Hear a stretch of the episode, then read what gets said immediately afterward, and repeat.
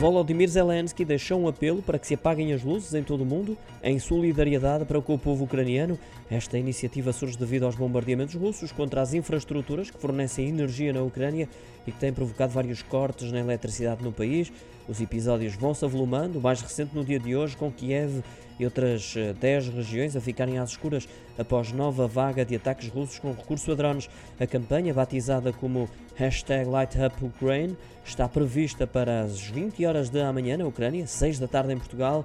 Pretende também arrecadar mais de 9 milhões de euros que serão utilizados na compra de mil geradores elétricos, de forma a permitir o funcionamento dos hospitais ucranianos.